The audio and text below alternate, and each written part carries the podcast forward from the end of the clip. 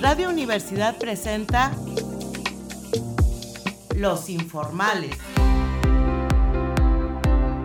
Charlas normales con personas formales. Con su amiga Irma Carrillo. Bienvenidos.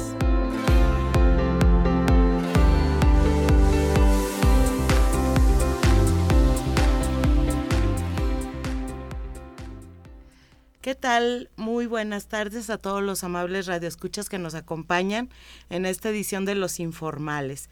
Pueden escucharnos, como ya saben, a través de las frecuencias de 88.5 de FM, 1190 de AM aquí en San Luis Potosí y en el 91.9 FM en Matehuala o bien a través del sitio de radio y televisión universitaria de la USLP y también ponemos a su disposición para recibir sus comentarios y opiniones a los teléfonos 826-1347 y 826-1348.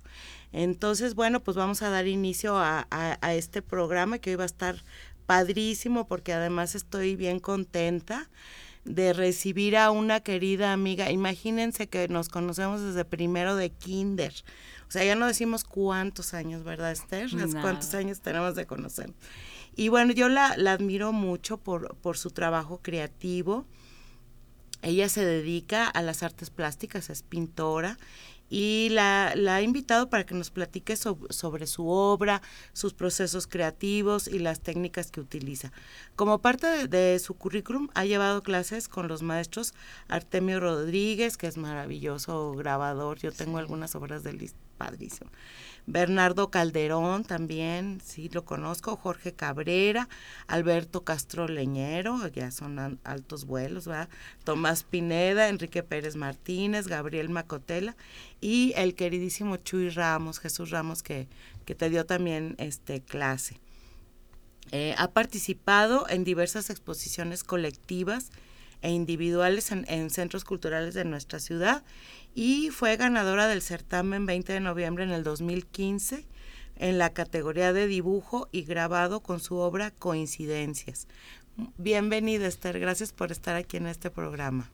Muchísimas gracias, Irma. Mil gracias por la invitación.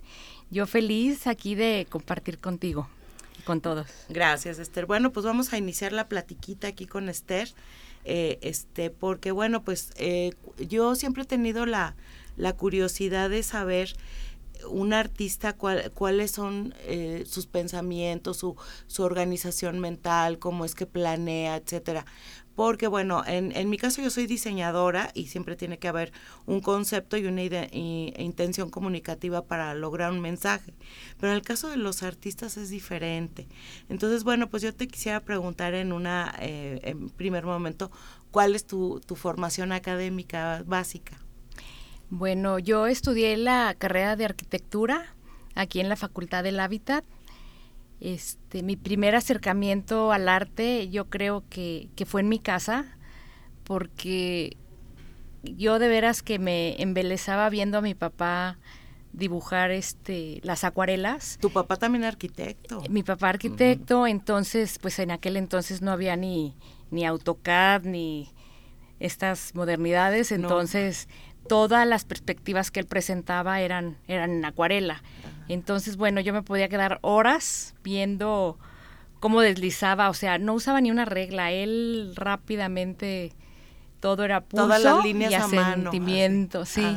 Entonces, para mí era como, wow, yo creo que por eso quise estudiar arquitectura. Claro que también la arquitectura te da como la, la sensibilidad de los espacios y, el sentimiento de, cuando entras a, un lugar armonioso y demás, ¿no? Claro. Entonces, yo creo que las dos cosas van como de la mano. Yo me acuerdo que, bueno, cuando iba de pequeña iba a tu casa a jugar, ¿verdad? Y, y me acuerdo que escuchábamos música y grabábamos y todo esto. Eh, o sea, yo, yo, mi casa era una casa muy tradicional, así clásica, pero tu casa era súper moderna. Yo me acuerdo la sala integrada, así con muebles como de concreto integrados, ¿no? O sea, yo, decía, wow, esto es completamente diferente a, a, lo que yo estoy acostumbrada a ver. Tengo recuerdos muy lindos de, de, esa casa. Y por cierto, ahí está el, el monumento a, sí, a, a la primera eh, este, a, Beatriz Mexicana. Ajá, que ahí, ahí fue donde cayó, ¿verdad? Cedillo, creo. Sí, Cedillo. Cedillo. Sí, yo me acuerdo que nos decían, no, no pasen por ahí porque se puede explotar el avión que está abajo.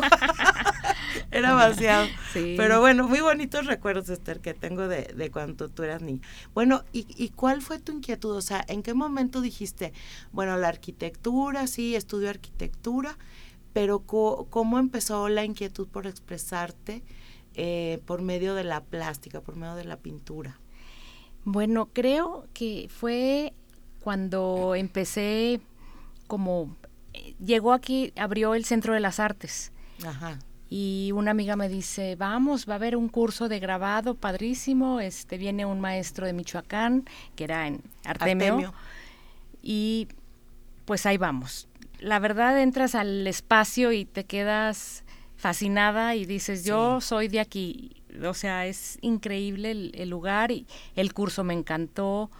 Es la, la, la obra del grabado, este fue un cursito de verano, pero ahí empiezas a ver de cómo es la, la sorpresa, ¿no? La sorpresa que te va a dar el grabado. Tú dibujas una cosa, pero realmente vas a, tener otra. Es, es, una, una sensación. Yo he hecho grabaditos muy sencillos. Y este asunto de el olor de la tinta, ponerlo, hacer la placa. Eh, ¿Qué tipo de, de, técnica utilizas en el grabado tú? Porque también haces grabado, ¿verdad? Sí, este, empezamos así con, con el grabado en linóleo. Ah y luego, pero la verdad a mí la técnica que más, más me encantó del grabado es el agua tinta y agua fuerte, que es, que es sobre una placa de metal ponerle una capa de chapopote y ah, empecé, este, ya seca, empezar a, dibujar como si, como si fuera con, con, puntas. Con un, con un buril, ¿no? Sí, y con puntas filositas para, para poder sacar. Entonces, todo lo que estás dibujando lo estás haciendo al revés, en negativo. Entonces, la verdad son ahora sí que puras sorpresas las que te vas a encontrar. Está, a mí me encantó desde, como tú dices, el olor de la tinta. La, este, mi maestra Vero Gómez, ella con el rodillo decía, tienen que oír la tinta. La tinta se oye cuando ya está buena. Entonces. Sí, hace como un chinito así. Sí. Sí, sí, Entonces todos tus sentidos están, el olfato, bueno, no se diga con, tanto aguarrás, ¿verdad? Pero el sonido, la vista, todo, eh, estás inmersa en, en eso. Claro, y luego, bueno, este asunto de entintar la placa, ponerlo en el tórculo taparlo y luego darle la vuelta, ¿no? al tórculo. Y de repente... Sorpresa. Sorpresa, levantar. Y a veces hay este, sorpresas muy agradables y a veces no tanto, ¿no? Sí, hay de todo, pero mira, uno es como muy condescendiente con todas sus impresiones porque dices, bueno, no salió tan buena, pero sirve para un collage o sirve para esto, o vamos poniéndole otro color encima. O, técnica, de una técnica mixta. Sí, sobre todo lo experimental a mí es lo que más, más me gusta. Sí, eso, eso, este... Eh, yo pienso que te hace que te expreses total y absolutamente, ¿no? Arriba de un, de un lienzo, de una placa, etcétera. Sí. Bueno, y, y este, y bueno, o sea que tú fuiste a un curso porque te invitaron así de mera casualidad. No, pero definitivamente ya tener la sensibilidad artística, ¿no? Y este ya ya el gusanillo te estaba carcomiendo, ¿no? Sí, desde niña la verdad, pues te mandan a clases a Bellas Artes, este ahí aprendes y luego con otra señora en clases particulares al óleo, pero pues te ponen a, copiar y dices esto esto nada más no. Este, hay que hay que explotar la creatividad.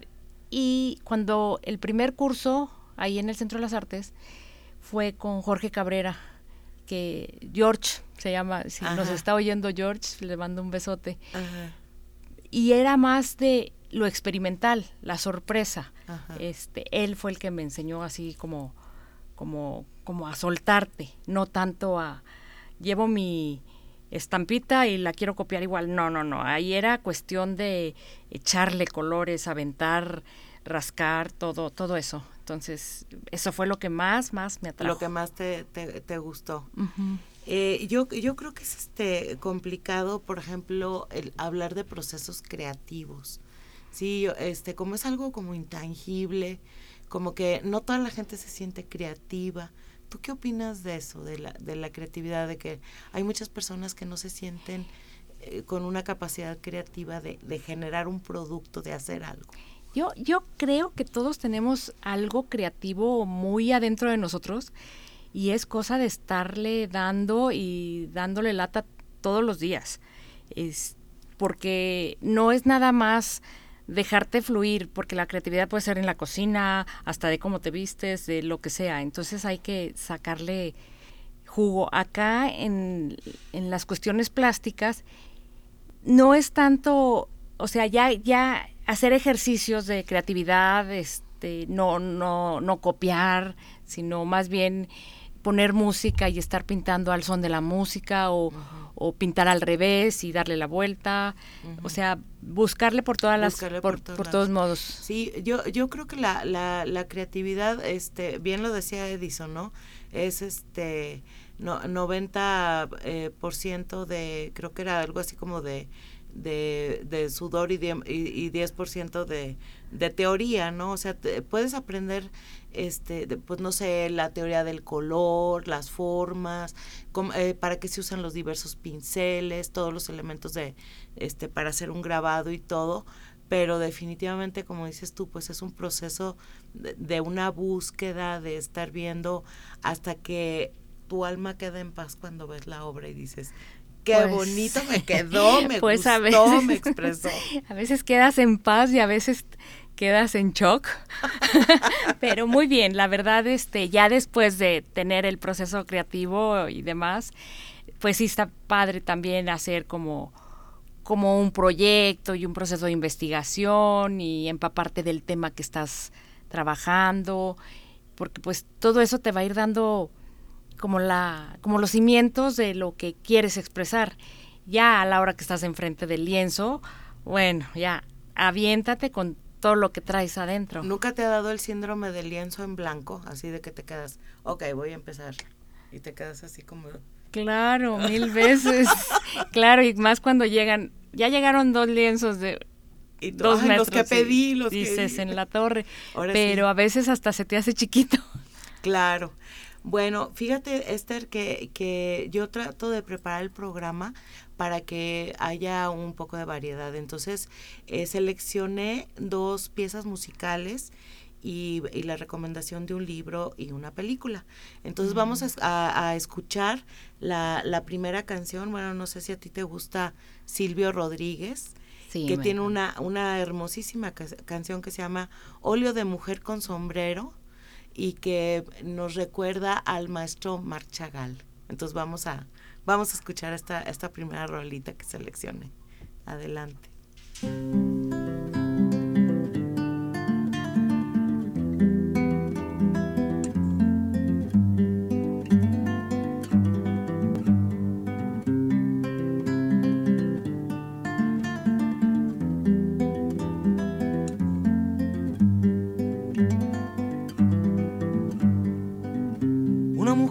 Perdido.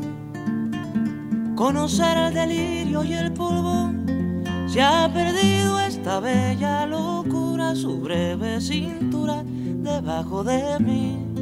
Se ha perdido mi forma de amar, se ha perdido mi huella en su mar.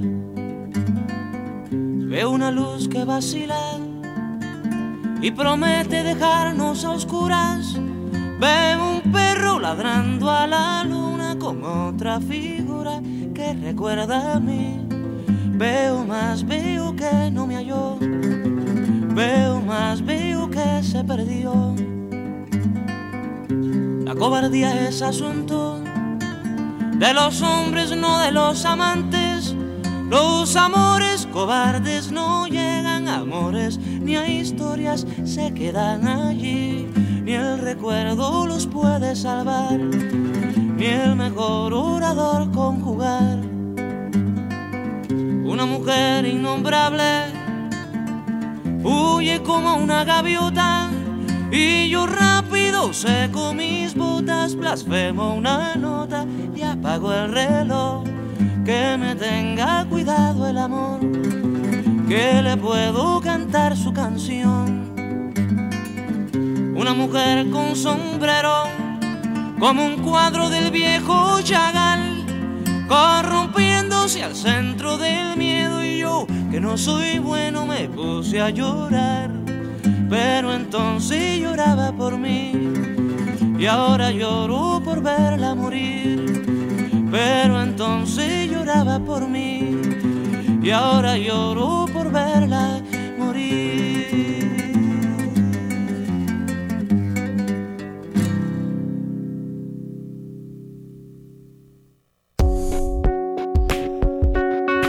Interfolia, libros y páginas sueltas. Bien, en, esta ocasión, en esta sección de, Interfolia, quiero recomendarles un libro que, bueno, yo cuando lo leí quedé encantada y, bueno, tiene relación con, con este asunto de, del dibujo y de la pintura. Es una novela que se llama El dibujante de sombras de Ana Clavel, eh, está editado por Alfaguara en el 2009. Bueno, primero vamos a ubicar quién es Ana Clavel, que es bueno de mis escritoras favoritas mexicanas. Ella es una gran narradora, es licenciada en lengua y literatura hispánica por la UNAM y es colaboradora de sin número de, de periódicos y revistas. Eh, tiene el premio de novela corta Juan Rulfo de Radio Francia Internacional 2005 por Las Violetas son Flores del Deseo, que es una, una novela que va con un corte de género. Ella ha trabajado también mucha literatura de género y su última novela es una delicia también que se llama Breve Tratado sobre el Corazón. Entonces, bueno, este dibujante de sombras, que es el libro que les quiero recomendar, está ubicado este, la narración a finales del siglo XVIII y cuenta con la historia de Giotto, pero no el afamado pintor eh, florentino que todos conocemos Giotto, sino un, un, personaje de ficción que se llama Giotto de Winterthur, su doble, su sombra, su avatar. Paralelamente, Ana Clavel refiere la historia del mentor de Giotto, el sabio pastor suizo Johann Caspar Lavater, amigo íntimo de Goethe, según se lee en El dibujante de sombras, y que a finales del siglo XVIII era obligatorio para los visitantes de Zúrich que le pedían un documento fisiognómico, además de un retrato de sombras.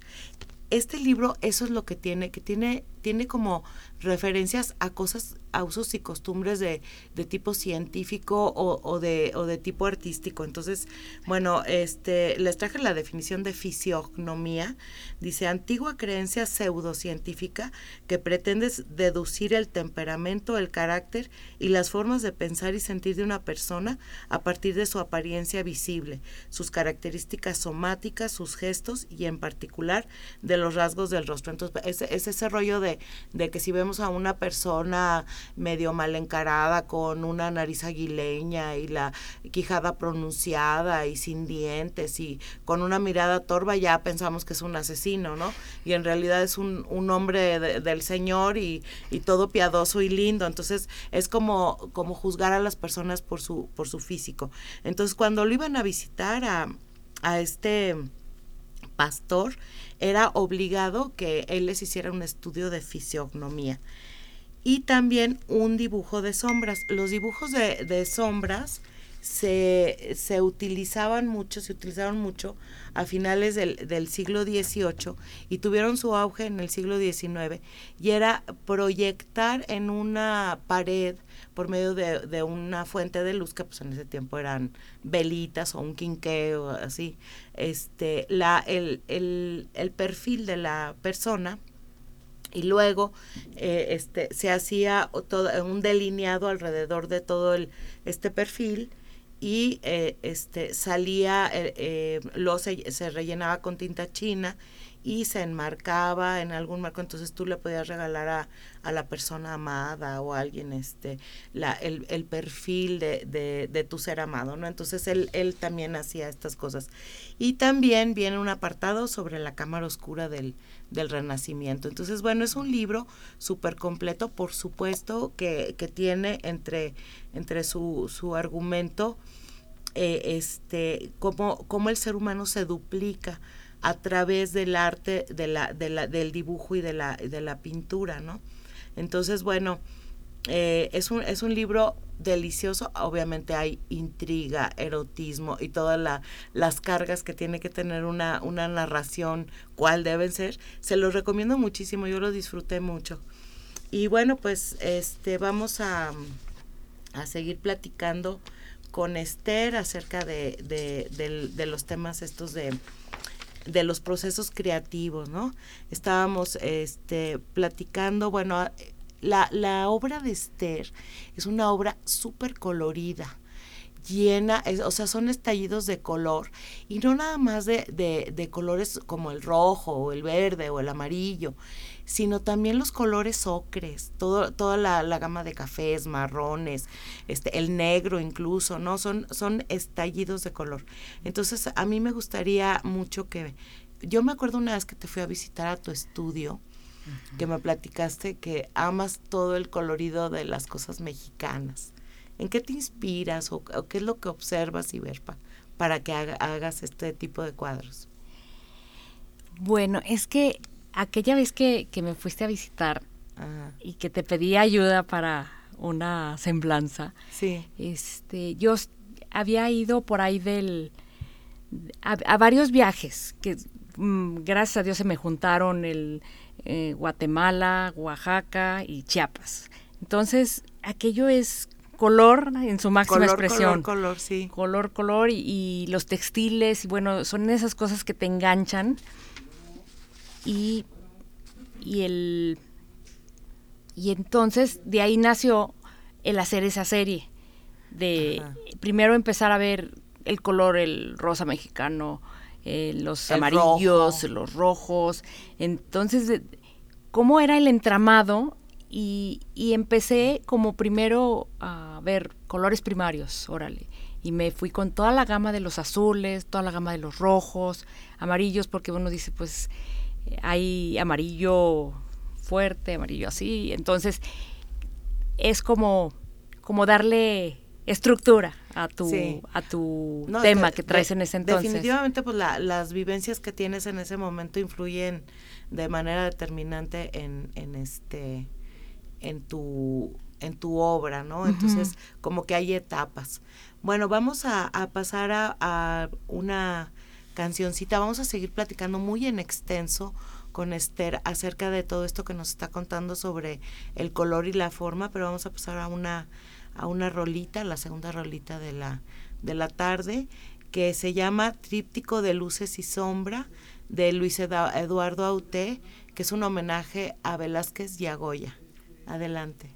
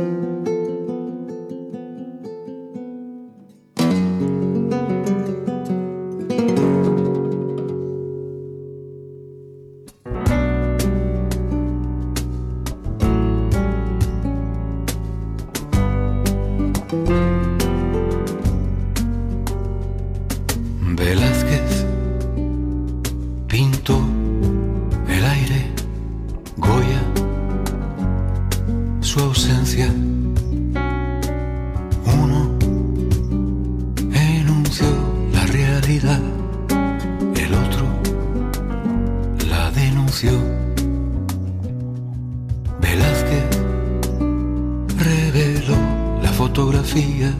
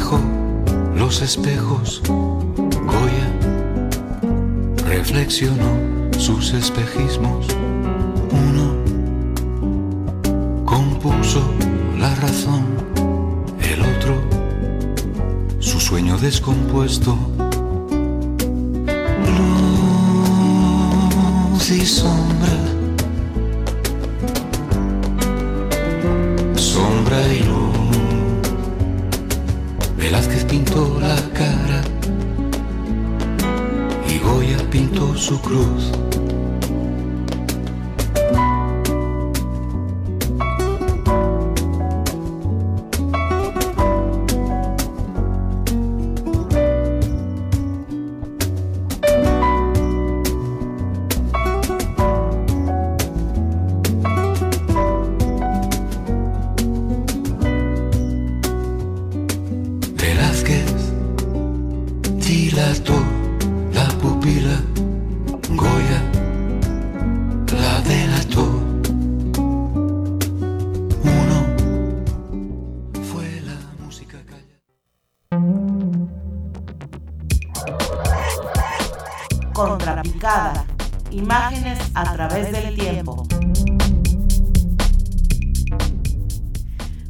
Y en esta sección de, Contrapicada traigo una película que seguramente muchos de ustedes ya, ya habrán visto.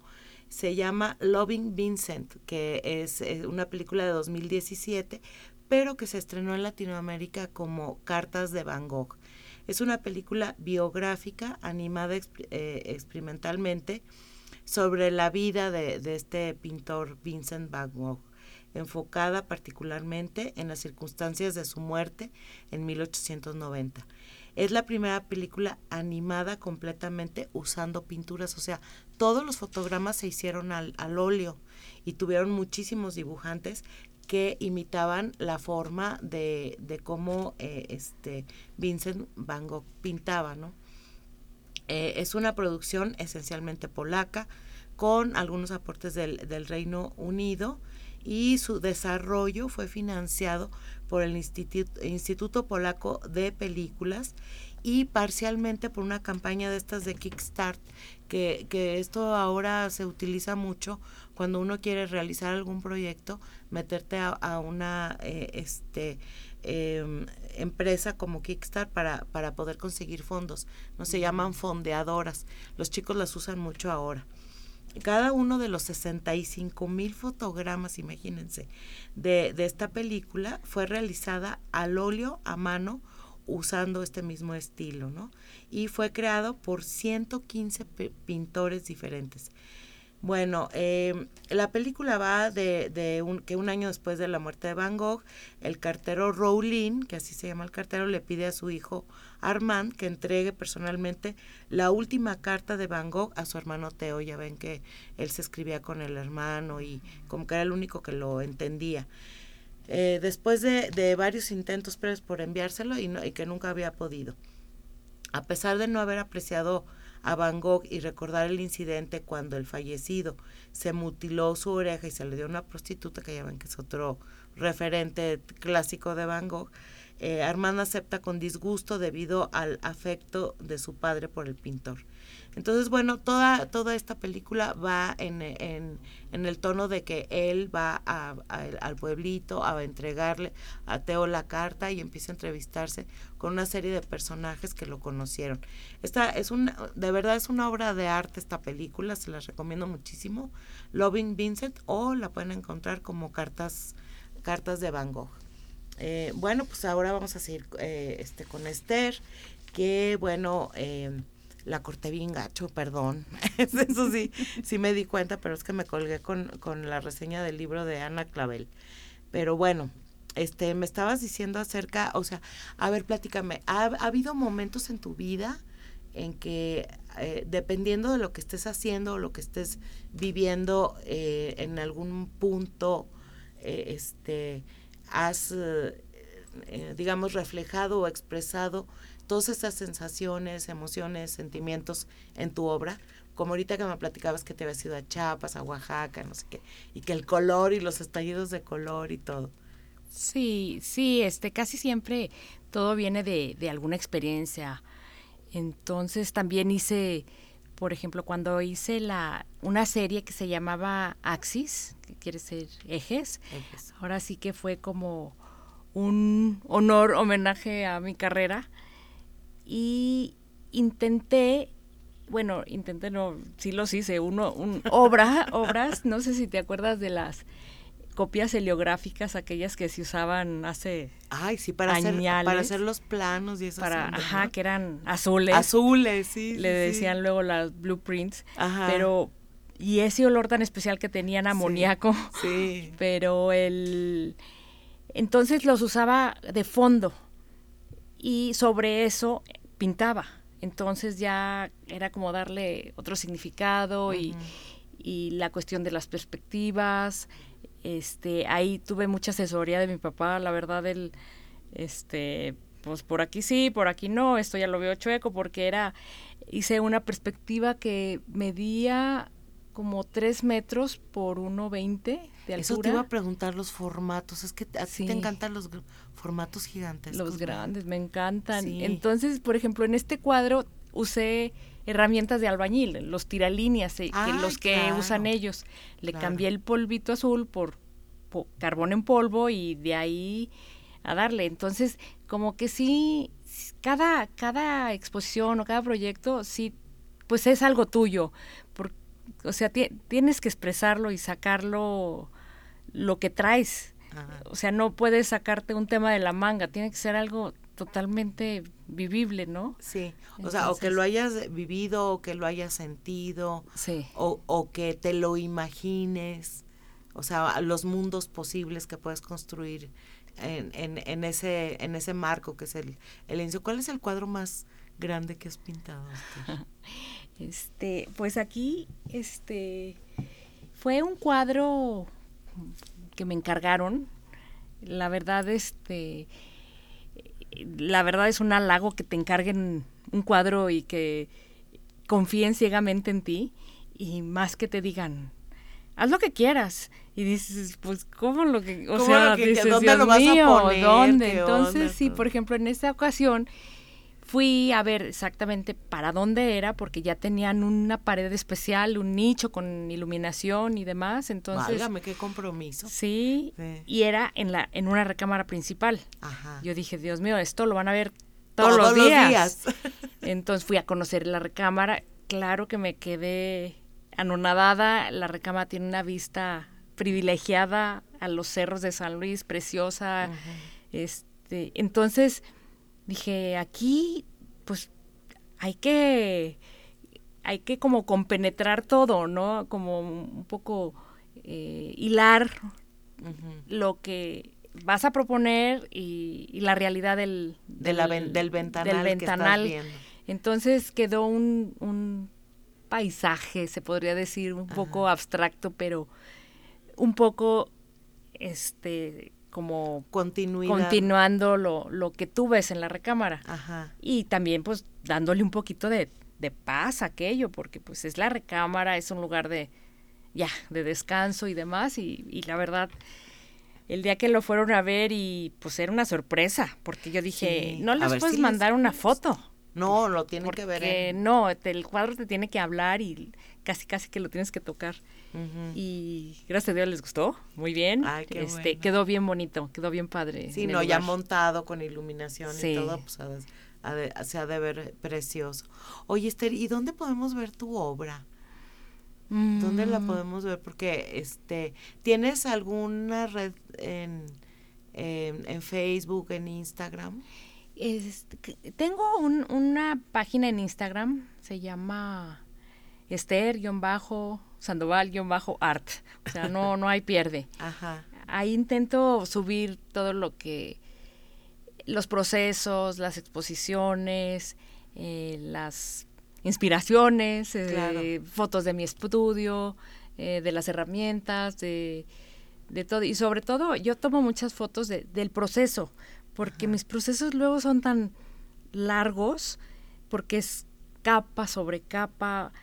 A veces tengo que dejar secar una capa casi unos cinco o seis días para poder continuar. Entonces, Eso es un poco frustrante, ¿no? es- O sea, pues es como, que- de, es como de tranquila. Tranquila, Ahí va. o sea, se- así como que con paciencia y un ganchito Sí, seguro lo... hay que darle Oye, su y yo te quiero preguntar de eso, precisamente de esa, de esa técnica, porque este Esther me mandó eh, una, un- una serie de imágenes y todas dicen, este, bueno, que están hechas en óleo y encausto, y así fue como le puse al programa, óleo y encausto, si te fijas, porque se me hizo así como bien, bien atractivo todo esto, ¿no?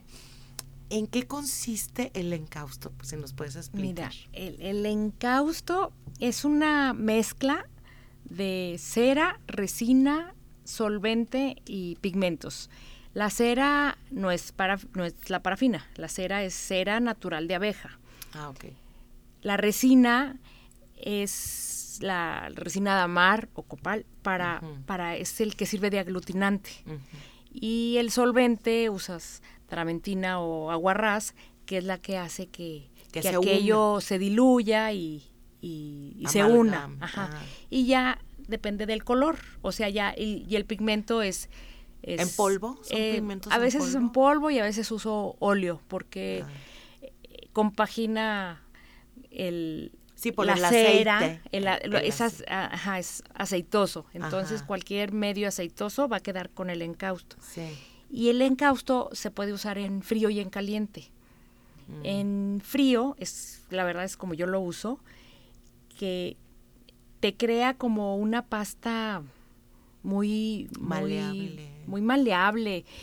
Imposible de usarla con pinceles o brochas, o sea, esa tiene que ser con espátula Ajá. y, y, y crea unas capas muy gruesecitas. Oye, pero, pero por ejemplo, en frío eh, no tiene que ser como, como calentarla un poquito, con la misma espátula estarle dando algo sí, así. Sí, con la espátula le vas dando la, la cremosidad que tú quieres. Hay veces que la quieres como tipo una vaselina, Ajá. hay veces la necesitas un poquito más dura. Y es así, se tarda en secar muchísimo porque para que seque bien, el, todo el solvente tiene que evaporarse. Ah, Entonces es de... Espérame tantito. Espérame tantito. Sí.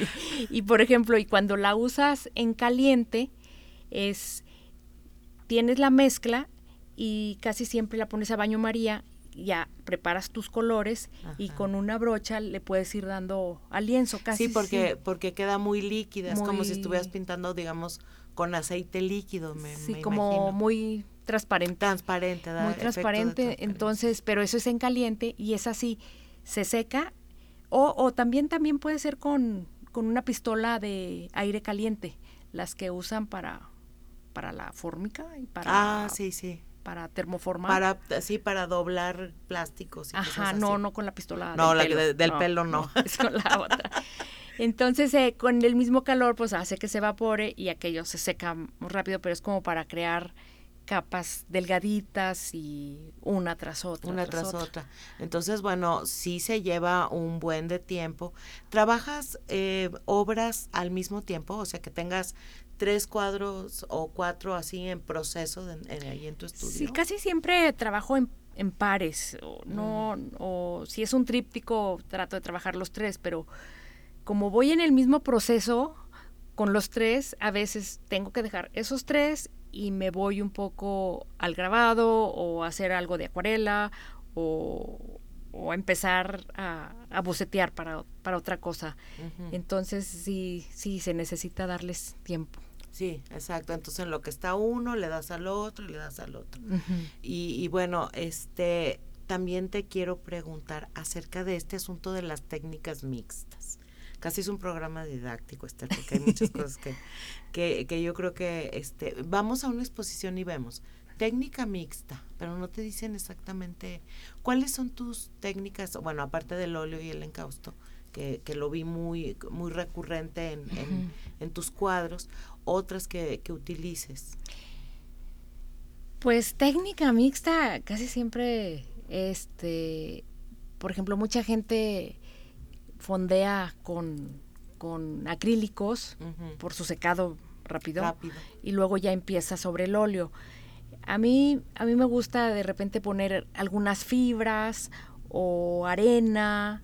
Es lo que te iba a preguntar. ¿Lo, lo, diluyes en, en la misma pintura la arena o, o, o primero pones la arena o cómo la pones? Este, preparo como, como una, la misma cera Ajá. va encapsulada. Entonces eso te va creando las texturas y, y la y ya está dentro del como el relieve, ¿no? De- como los pues sí, como los relieves y como que ya es parte de. Haz de cuenta como si fuera una pasta de dientes con brillitos. Entonces Ajá. ya, ya viene incluida. Así más o menos. Ok.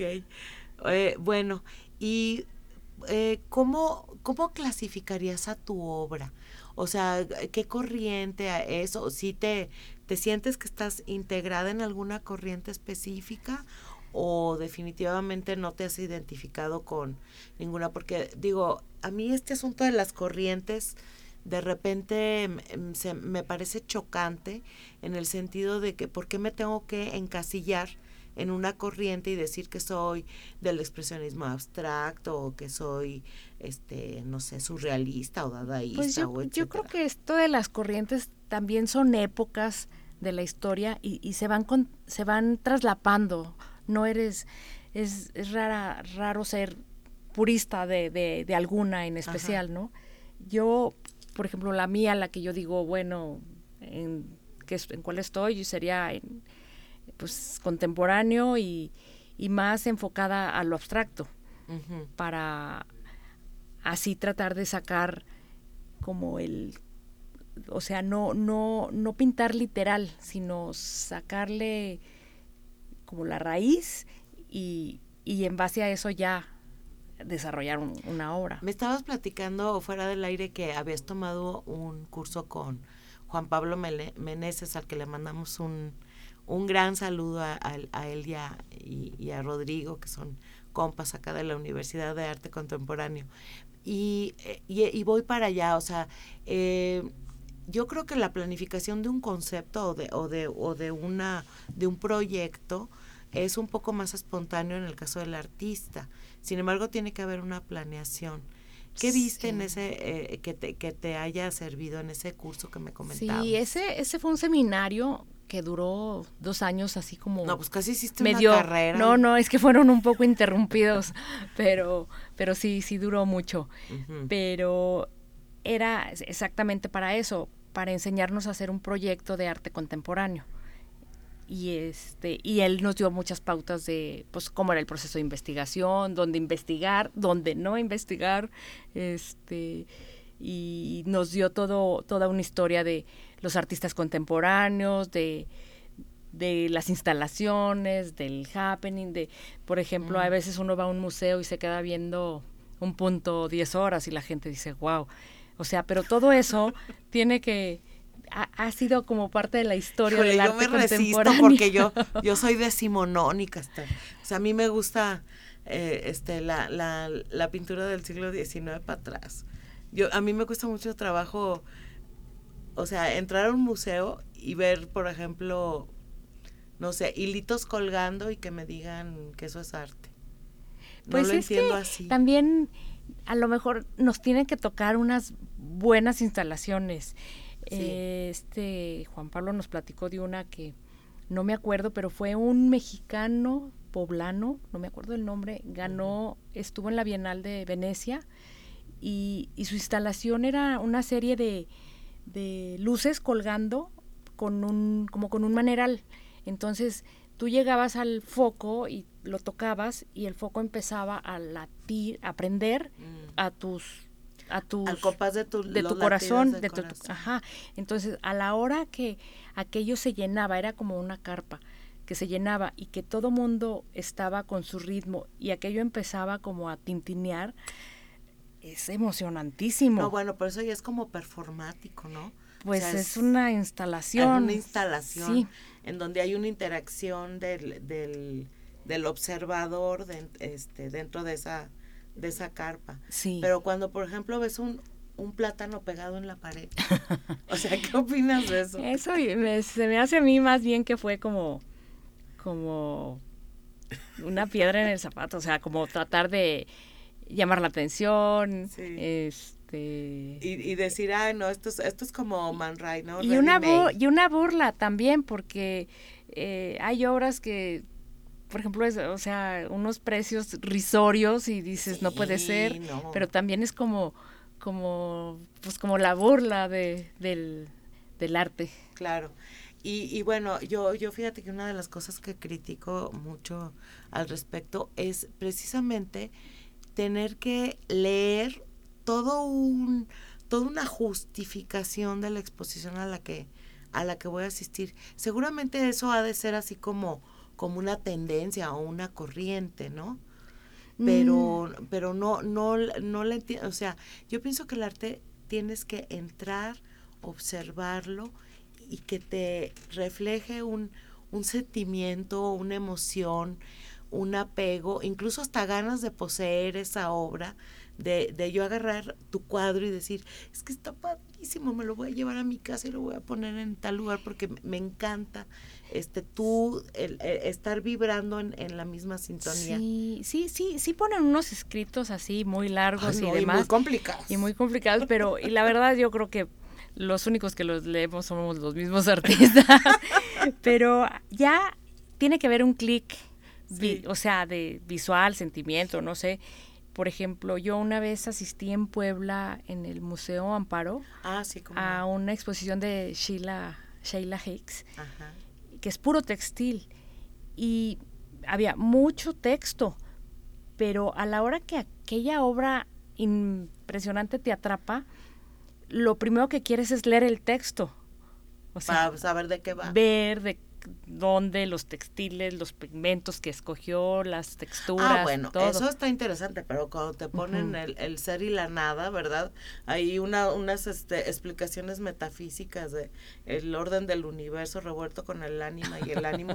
o sea, no, dices, llega un momento en que, en que no entiendes exactamente de, de qué trata la obra, ¿no? Sí, así pasa también. Así pasa también y, y, ahí es donde yo difiero un poco en el en cuanto a arte contemporáneo, aunque hay arte contemporáneo que, que mis respetos, ¿no? Que, que verdaderamente cachas cuando hay cuando hay un trabajo, cuando hay un concepto, cuando hay una construcción, etcétera, ¿no? Sí, sí, hay, hay ahora sí que hay hay para todos. Claro. Bueno, pues ya, ya este, nos queda bien poquito tiempo, dos minutos. Y bueno, yo quiero cerrar este, este programa, que nos platiques cuál es tu ritual para pintar. ¿Tienes algún ritual para pintar?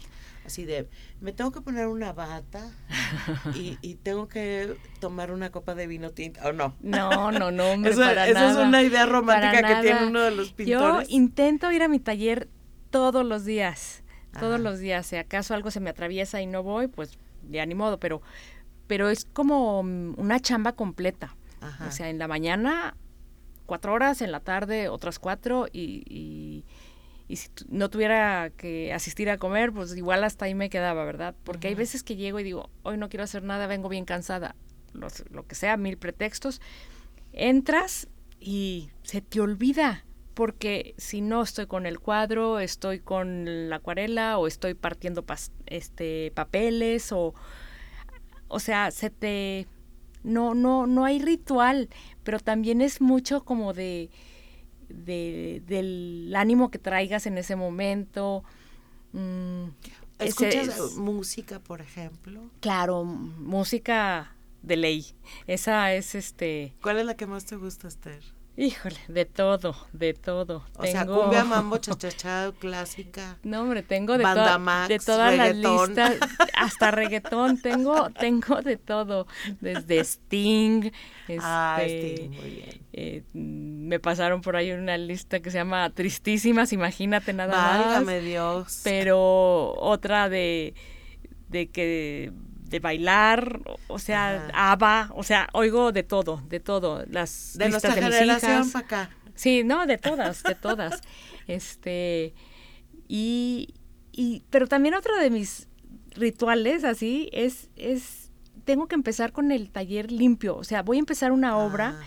tengo que tener todas las espátulas limpias, los pinceles, o sea, no puedo empezar en medio del caos, o sea, no no puedo aunque al día siguiente aquello sea un caos. Sí, pero, ya es el caos perteneciente a la nueva Ajá, ya es la paleta Ya es la paleta del caos. Exacto. Muy bien, Esther. Ay, pues fíjate, ya se nos pasó el tiempo volando. Pensamos que no íbamos a alcanzar y que luego que nos falte tema, pero no. Eh, este, te agradezco muchísimo que hayas aceptado mi invitación. Este, para mí eres una persona entrañable, una, una persona de, de que, que tenemos un pasado común lindísimo y, y, este y bueno te admiro mucho como, como persona y como artista entonces te agradezco muchísimo que hayas venido y a nuestros radioescuchas pues invitarlos a que escuchen el próximo viernes el, el programa de Viernes Santo es un programa especial que vamos a tener de Viernes Santo eh, este a partir de las 18 horas aquí por, la, por las frecuencias de Radio Universidad. Cuídense mucho, por favor, en esta Semana Santa. No anden haciendo bola y haciendo relajo, ¿sí? O sea, todo con sana distancia y con, y con mucho cuidado. Pues hasta la próxima y gracias. Gracias a ustedes. Radio Universidad presentó Los Informales charlas normales con personas formales. Con su amiga Irma Carrillo. Bien, hasta la próxima.